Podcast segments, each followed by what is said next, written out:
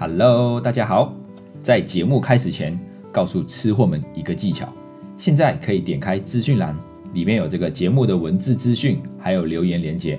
听完后觉得很喜欢的话，可以给我们五星评论和留言，让更多人看见台马小菜。那我们马上进入节目啦！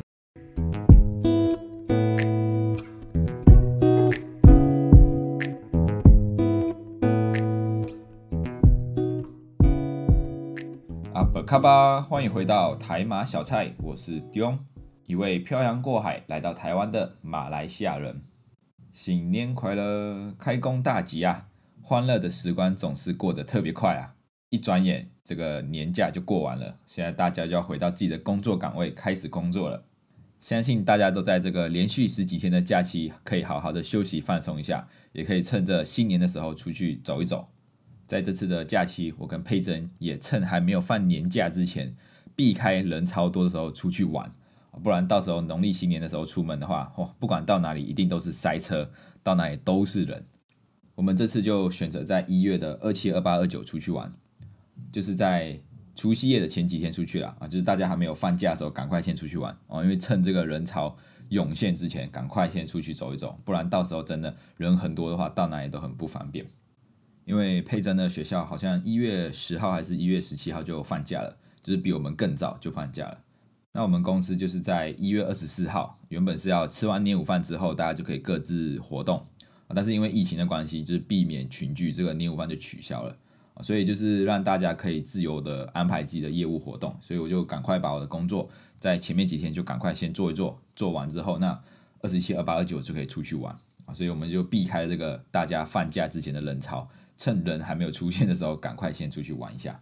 我们原本我们原本本来是要去宜兰啊，但是。宜兰有那个确诊案例哦，后来觉得蛮危险的，我们都安排好了要去宜兰哪里哪里哪里玩，但后来就是因为有这个宜兰有确诊的案例，就觉得很危险，所以后来就想说改去南投玩好了，去南投，因为北部也很危险啊，南部高雄这里也蛮危险的哦，所以就只能去中部了。而且我们后来想想，哎，去南投还可以去爬山啊，山上人烟稀少，相对来说应该比较安全一些，所以我们后来就决定好，那就去南投了。我来到台湾六年，差不多六年了。今年终于完成了第一座百岳。那这个百岳就是在台湾的前一百座最高的山。那我这一次爬的是合欢山的呃南投的合欢山主峰啊，最高是三四一七米啊，在台湾是排名第三十七。哦，那时候我想说，那如果我爬到最高了，然后我用力一跳，说不定就可以往前一名了啊，因为三十七名的前面第三十六名是合欢山的东峰。那就是总高是三四一九米啊，只差了两米啊。如如果我用力一跳，说不定就前进了一名这样子。那在台湾呢，最高的山峰就是玉山了啦。玉山三九五二米啊，是台湾最高峰，所以才会有说台湾人必做的三件事之一，其中一件就是登玉山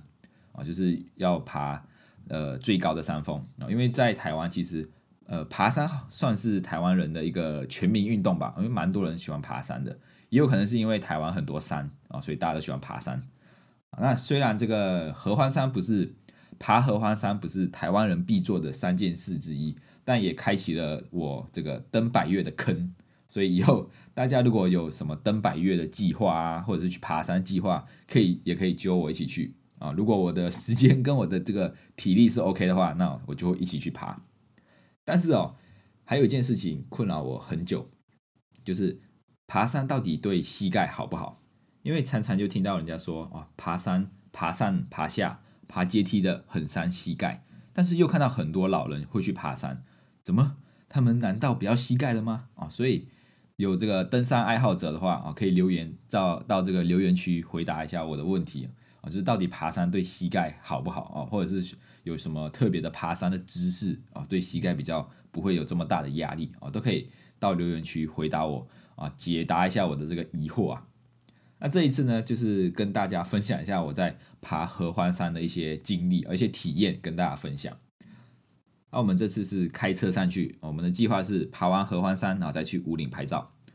因为是第一次上去合欢山啊，所以我也不知道上面的地理位置到底是怎么样。我只知道上面有昆阳停车场，然后在合欢山跟五岭。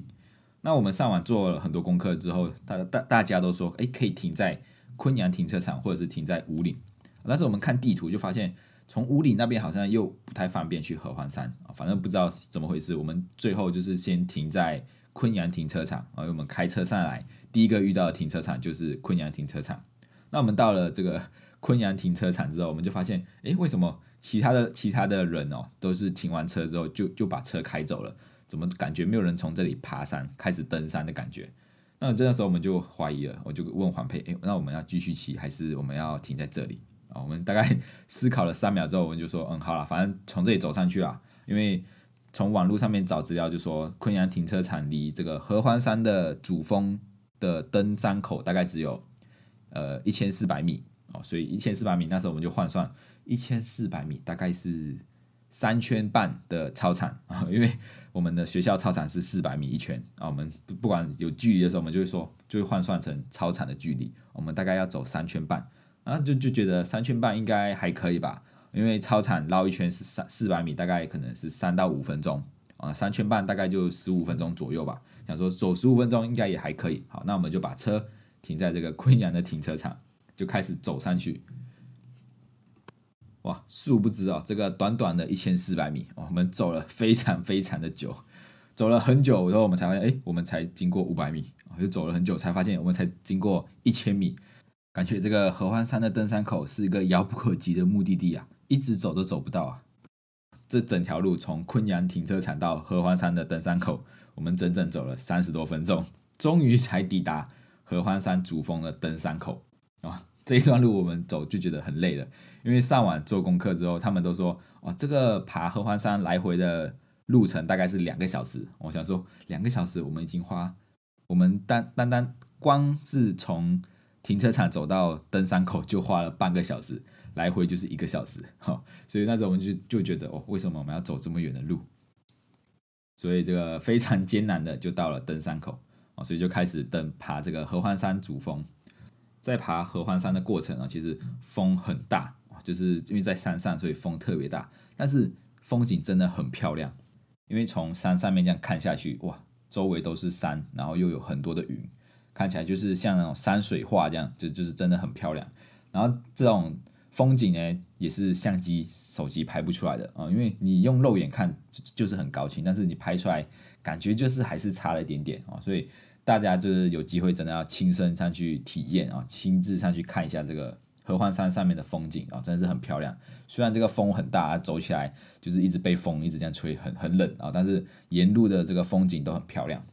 而且这个合欢山哦，还有很多的这个板岩，就是一块块的石头，我就觉得他们这些板岩长得很漂亮，我就想想说把它带回来，当我这个种植的种这些花的这些造景。然后我就问黄佩，我说佩珍，这里是国家保护区吗？啊，佩珍就问我干嘛？我说这个石头很漂亮，我想要带几块回去。所以因为我知道有些地方是国家保护区，那石头啊木或者是花这些都不能采，不能拿。啊，所以我就问他，这里是国家保护区吗？后来好像说佩珍说这里好像是国家保护区啊，所以这些石头不能拿。我就说，我就骗他说，我呃不是也不是骗我，就是开玩笑说，那如果我把这个石头踢踢踢踢踢到非保护区之后，我再捡起来，这样子 O 不 OK？他就说你不要想太多了。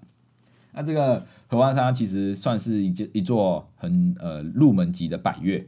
我们大概爬了从登山口爬到山顶，大概就爬上去就花了只花了一个小时左右，就到了合欢山的山顶。哇，从山顶上面看的风景，从跟在半山腰看的风景又很不一样哦。因为在山顶上面看下去，最高峰这样往下看，真的就是那些云就在山谷之间，有点真的很像山水画的那些江水一样哦，就是云就像江水哦，山跟山之间就是有云，然后有很多山这样子，真的就是很漂亮。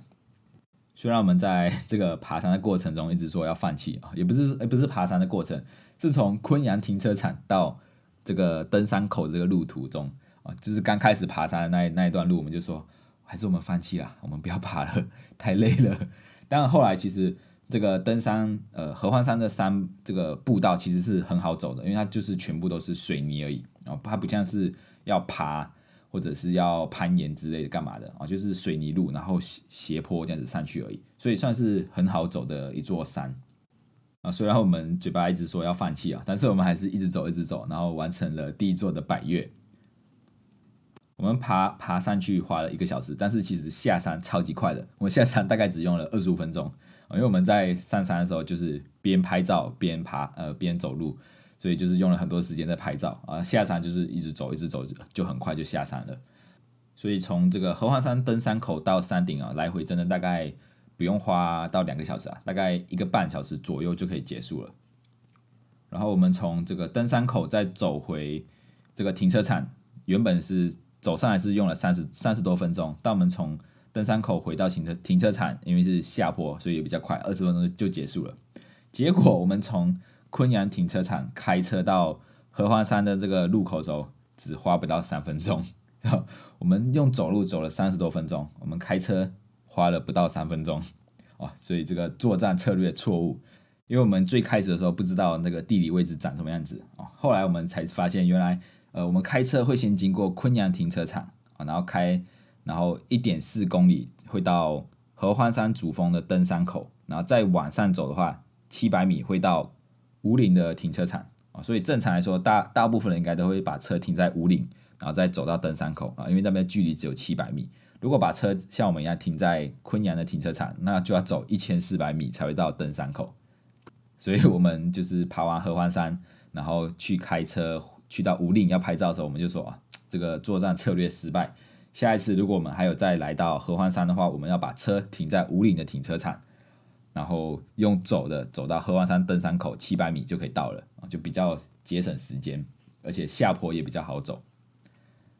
所以在这里跟大家，如果有想要去爬合欢山的，记得要把车停在五岭的停车场会比较方便。尤其是想要爬合欢山，然后又想要去五岭拍照的话，那真的很建议先到五岭。的停车场，因为像我们就是先停在昆阳停车场，那爬完合欢山才去五岭拍照。那时候很早，我们大概九点多就到合欢山的那个停车场，然后那时候五岭就没有什么人。但是我们爬完山之后，哦，已经十一点多了，五岭就非常多人了啊，所以那时候要拍照也也不方便啊。所以下一次真的要先停在五岭停车场啊，拍完照再回去爬合欢山。那五岭会这么多人想要去拍照，其实是因为五岭也是。台湾公路的最高点，三二七五米啊，是台湾公路的最高点，所以蛮多人会去那里拍照。那我希望下次去五岭的时候是在夏天啊，因为夏天的时候晚上可以到五岭去拍这个银河照，所以下次希望夏天的时候可以去。总结一下这一次爬合欢山的整个全程哦，来回大概就是两个小时啊。想要去爬合欢山的吃货们可以参考看看，或者是有去南头玩的人也可以考虑啊。早起爬个山啊，就花两个小时上去爬个山，也是很不错的啊。就是也是一座百岳，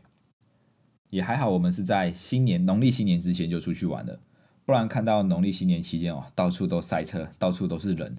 新闻上面都会报啊，哪里塞车了啊，哪里是什么夜市啊，什么观光景点啊，都是人。看到出去玩最怕就是遇到很多人啊，就人挤人的，真的是很不方便。所以这过年的期间就待在，我都待在台南的新营，只是到到附近走走而已。那我前两集就有分享过，新年一定要做的事情就是什么赌博。所以这一次在台湾的新年也不例外，还是要小赌一下啊，这个小赌怡情嘛。那时候我们在赌博的时候，他们就能说啊，这个博掉博掉嘛啊，他们赌的不是这个钱啊，他们赌他们博的是感情啊，博感情诶，就是输赢不重要啊，这是最重要，大家聚在一起。就是开始呃开心的玩牌这样子，那我们这一次回去跟佩珍回去的话，是我们这一次玩二十一点啊。那我跟佩珍是合伙，我们一人拿出四百块，所以我们的起始资金有八百块。那他负责玩牌啊，因为我跟他说我没有什么赌运哦，很少赌博，没有什么赌运啊，他负责玩牌就好。那我呢，我就帮专家洗牌，因为我坐在专家的隔壁啊，他发牌我就帮他洗牌。那刚开始的时候哦，真的很旺。哦，这个配阵真的很旺，就是连续赢了很多场都没有输过哦，哦，所以就是赢了很多钱啊。配阵就开始在那边数钱，一二三四五六七八九十这样子。然后就是我就在旁边偷偷跟他说，哎，我说配阵，你知道吗？在我们马来西亚那一边哦，我们有一种说法，就是赌钱的时候哦不能数钱，因为数钱数完钱之后你就会输钱了哦，可能是这个数钱跟输钱的音有点像，所以就不能数钱啊。配阵就说啊，真的吗？我不知道哎。果不其然，那从我跟他讲完这这个事情之后啊，就开始慢慢的把钱输回去了。那这个到最后就原本我们初始资金有八百块啊，就是就他就一直输输输输到剩下三百多块。那这个赌博真的有很多的 mega 啊，像有每个人都有自己的一个一套方法，就是会找到自己赢钱的一套方法。像佩珍就会说啊，他就会心里默念想要的牌，但是他说不能太早念啊，因为他发现他他只要太早念的话，牌都会跑到别人那一边去啊，所以他要抓到一个很很精准的时机，然后开始默念心里想要的牌。那后来这个佩正因为一直输钱，然后剩三百多块，他就说换我玩这样子啊，我想说好了，剩三百多块输完也没有关系啦，我就说就换我玩。换我玩的时候，哎，我也有自己赢钱的方法，我的方法就是最后一个拿牌。啊，就是等专家派牌派完之后，大家都把牌拿起来之后，那我再拿起我的牌。